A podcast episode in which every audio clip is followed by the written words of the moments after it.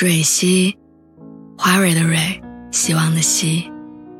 今天你还好吗？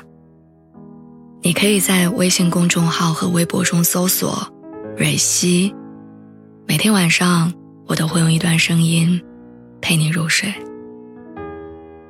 听完今天的故事，祝你晚安，做个好梦。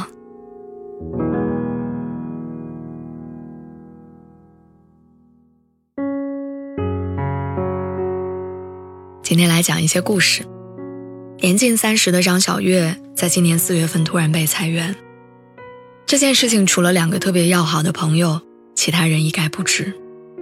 和爸妈住在一起，要瞒着他们并不容易，所以他每天还是像上班一样，早上八点出门，晚上九点回家，有时候还要谎称自己加班。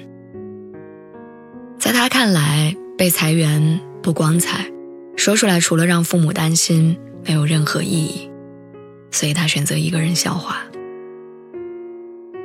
失业后的第一个月，他过得还算顺利，毕竟这些年也存了点钱，正常开销没问题。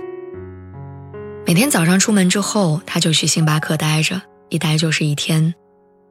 刚开始他并不急着找工作，好不容易有空闲的时间，他打算让自己好好休息一下。那一个月，他重新刷了一遍《老友记》。看完了几部言情小说，还去看了几场演出。但一个月之后，他就开始焦虑。一是因为工作并不好找，连续投了一周的简历都没有收到面试的邀请；二是因为卡里的存款也在大幅减少，他怕自己撑不下去。失业后的第二个月，他常待的地方由星巴克转向了市里免费的图书馆，因为省钱。在那儿，他每天刷着各种招聘信息，投简历找工作，但最后面试的公司要么工资太低，要么觉得他年龄偏大。都说一个停摆的行业背后是无数失业的人们，时代的一粒灰落在个人头上，就是一座山。之前张小月一直在教育机构工作。但是自从去年行业遭受打击之后，同行业同类型的工作机会就大大减少。失业后的第三个月，他实在找不到适合自己的工作，于是打算转行。他开始在网上学习剪视频，学习新媒体运营，甚至还报名学了编程。可这些最后都没有帮他拿下任何一家公司的 offer。为了节省开支。他把咖啡换成了白水，午饭控制在二十块钱以内，出门坐地铁、坐公交绝对不打车。他开始反省自己，是不是对于工作的要求太高？是不是在面试的时候没有准备充分？那些薪资低的工作或许也可以先做着，至少还有收入。当人跌入谷底的时候，怎么看都是向上的。失业的第五个月，他找到了一份销售性质的工作，推广一个买菜的 APP，邀请尽可能多的人下载这个软件。可是不到一周，他放弃了，因为他的性格不合适。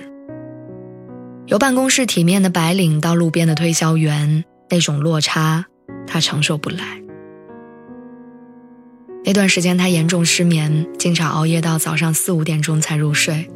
但睡了三四个小时，又要假装起床，赶去上班。他在想，如果不能做一个让父母骄傲的孩子，至少不要让他们一大把年纪，还为儿女发愁。之后的一个月，他又开始重新投简历找工作，每一场面试都做足准备，光是面试材料就打印了厚厚的一叠。九月份的时候，他收到了一份满意的 offer。当父母听他说完这些事情的时候，眼里满是泪水，指责他把父母想得太狭隘，警告他以后有事儿一定要跟他们说。他笑着说好，但心里很清楚，这些生活的酸楚，他要自己一个人经历。